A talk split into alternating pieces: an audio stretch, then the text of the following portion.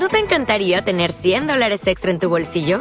Haz que un experto bilingüe de TurboTax declare tus impuestos para el 31 de marzo y obtén 100 dólares de vuelta al instante. Porque no importa cuáles hayan sido tus logros del año pasado, TurboTax hace que cuenten. Obtén 100 dólares de vuelta y tus impuestos con 100% de precisión. Solo con Intuit TurboTax. Debes declarar para el 31 de marzo. Crédito solo aplicable al costo de la presentación federal con TurboTax Full Service. Oferta sujeta a cambios o cancelación en cualquier momento.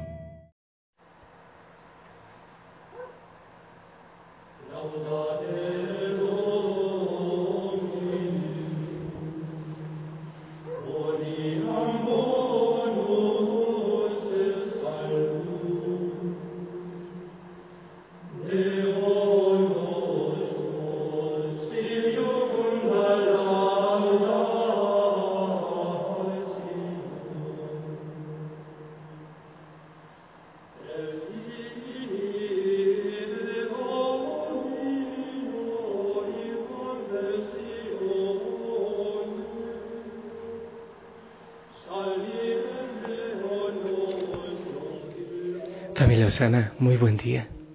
Feliz amanecer, te envío un fuerte abrazo. Que el Señor te toque allá donde tú estás. Respira profundamente. Sonríe, sí, sí, sonríe.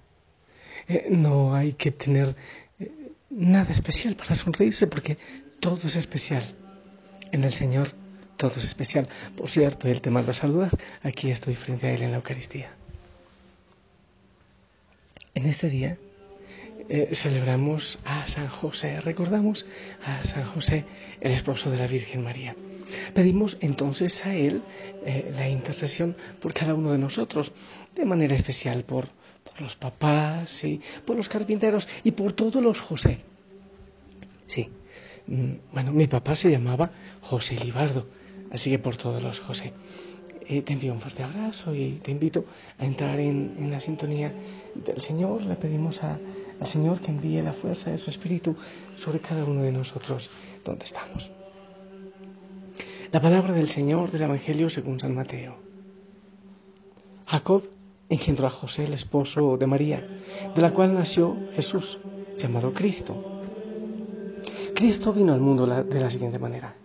Estando María, su madre, desposada con José y antes de que vivieran juntos, sucedió que ella, por obra del Espíritu Santo, estaba esperando un hijo. José, su esposo, que era un hombre justo, no queriendo ponerla en evidencia, pensó dejarla en secreto. Mientras pensaba en estas cosas, un ángel del Señor le dijo en sueños, José, hijo de David, no dudes en recibir en tu casa a María, tu esposa, porque ella ha concebido por obra del Espíritu Santo. Dará a luz un hijo y tú le pondrás el nombre de Jesús, porque él salvará a su pueblo de sus pecados. Cuando José despertó de aquel sueño, hizo lo que le había mandado el ángel del Señor. Palabra del Señor.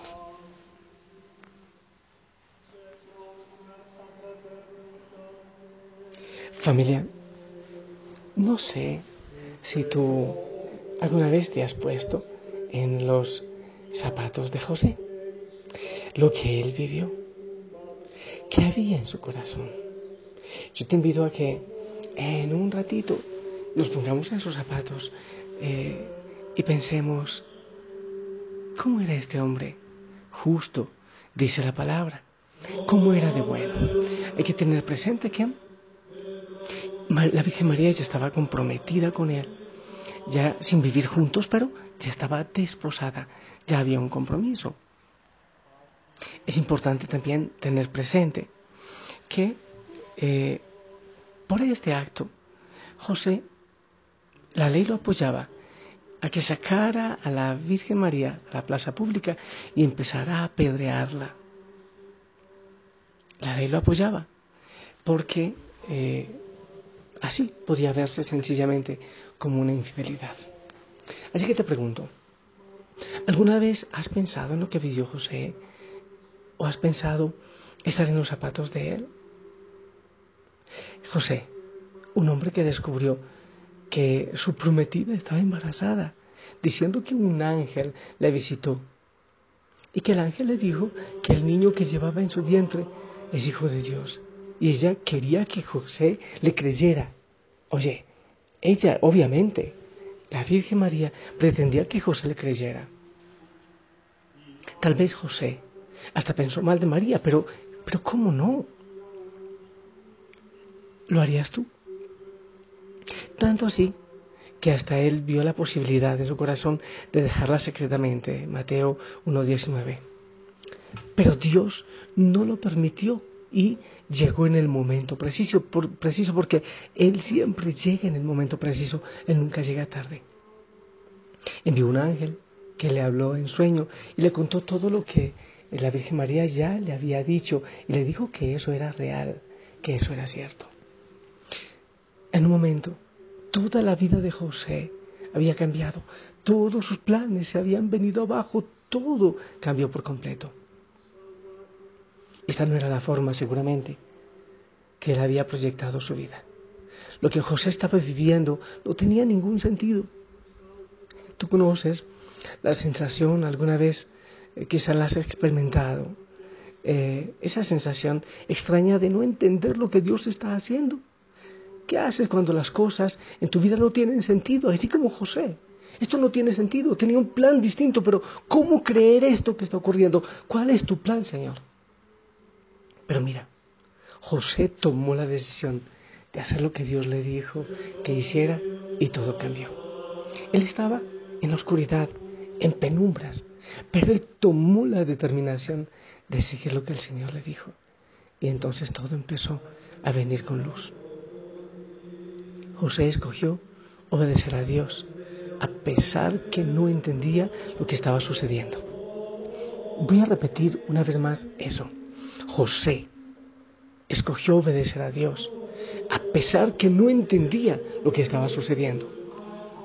Es más, de hecho, eso le pasó también a la Virgen María. Ella dijo, hágase en mí, pero tampoco entendía. José fue capaz de aceptar que su prometida, la Virgen María, estaba embarazada. Y aceptar que ella y el ángel le habían dicho la verdad. Él indudablemente tenía una buena relación con Dios.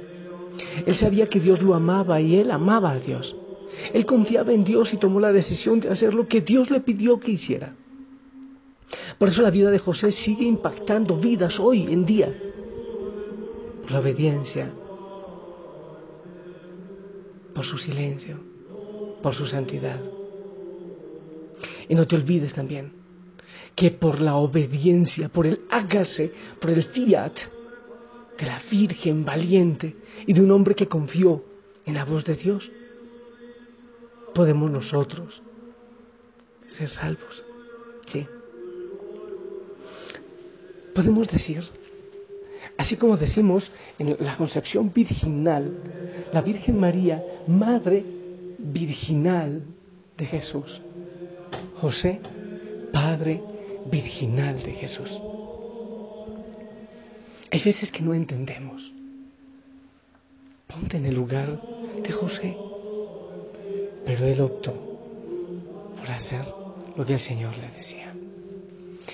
En silencio, ¿sabes que he pensado? Que sería un buen patrono para la familia Osana, San José, por su silencio. Hizo todo lo que tenía que hacer, lo hizo bien y lo hizo en silencio. Hizo la voluntad de Dios sin tanta bulla, sin, sin tanta algarabía, sin tanta alaraca. Y ahora lo recordamos con tanto amor. Le pedimos a San José, yo le voy a pedir dos cosas para nosotros. Primero, que interceda por nosotros para aprender como Él, a hacer la voluntad de Dios, aunque no entendamos el proyecto. Eso es lo primero. Pero lo segundo, a que aprendamos su silencio. Creo que en la familia necesitamos muchísimo silencio. Venimos del silencio y al Señor se le escucha en el silencio. Eso yo pido. Y de manera especial en estos días que nos vamos acercando a la Semana Santa. Yo les invito a hacer silencio y de manera especial a hacer la voluntad de Dios en nuestra vida. Pero, ¿cómo sabemos cuál es su voluntad? haz silencio y podrás escucharla más fácil. Él seguramente era cercano a Dios, por eso logró escucharle.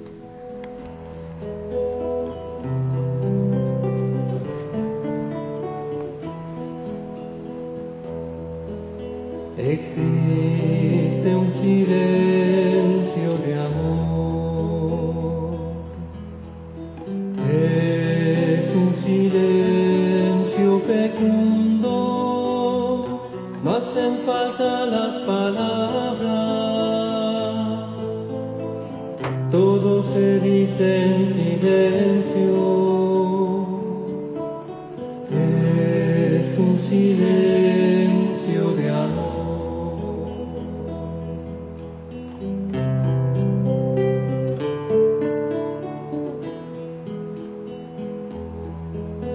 A veces no se escucha nada,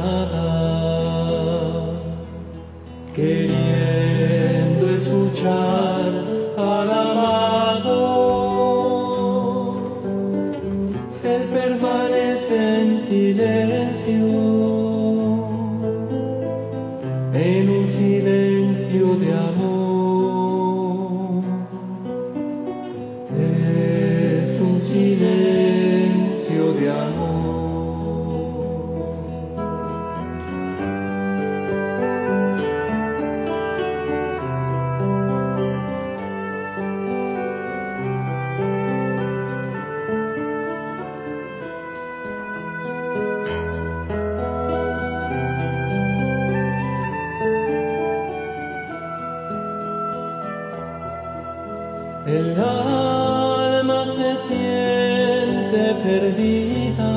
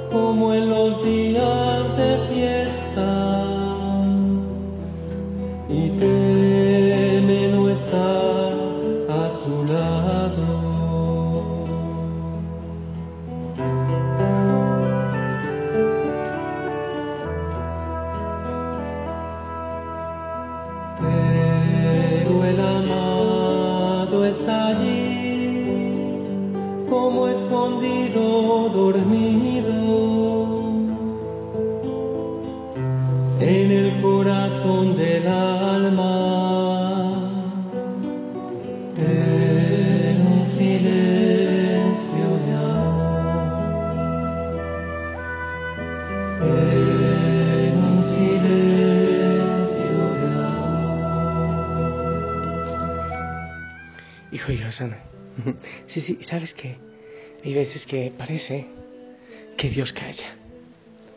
Hay momentos que parece que Él nos deja solos. Él está obrando, Él está trabajando. Él no llega tarde. Él manda a su ángel en el momento adecuado e indicado. Practica el silencio. Cuando vengan situaciones difíciles, haz silencio en vez de desesperarte para ver qué es lo que el Señor está obrando en ti y trabajando en ti. Yo te bendigo para que así sea. En el nombre del Padre, del Hijo, del Espíritu Santo. Amén. Esperamos tu bendición.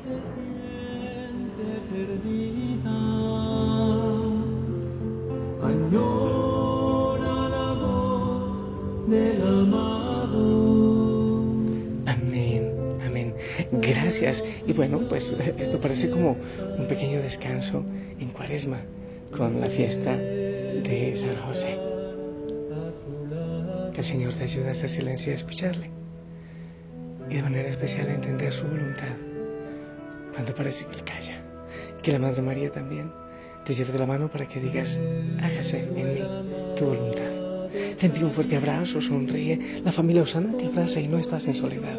Te amamos. Abrazos a todos en casa. Y si el Señor lo permite, nos escuchamos en la tarde. Hasta pronto, bye bye. Hermoso día. Seated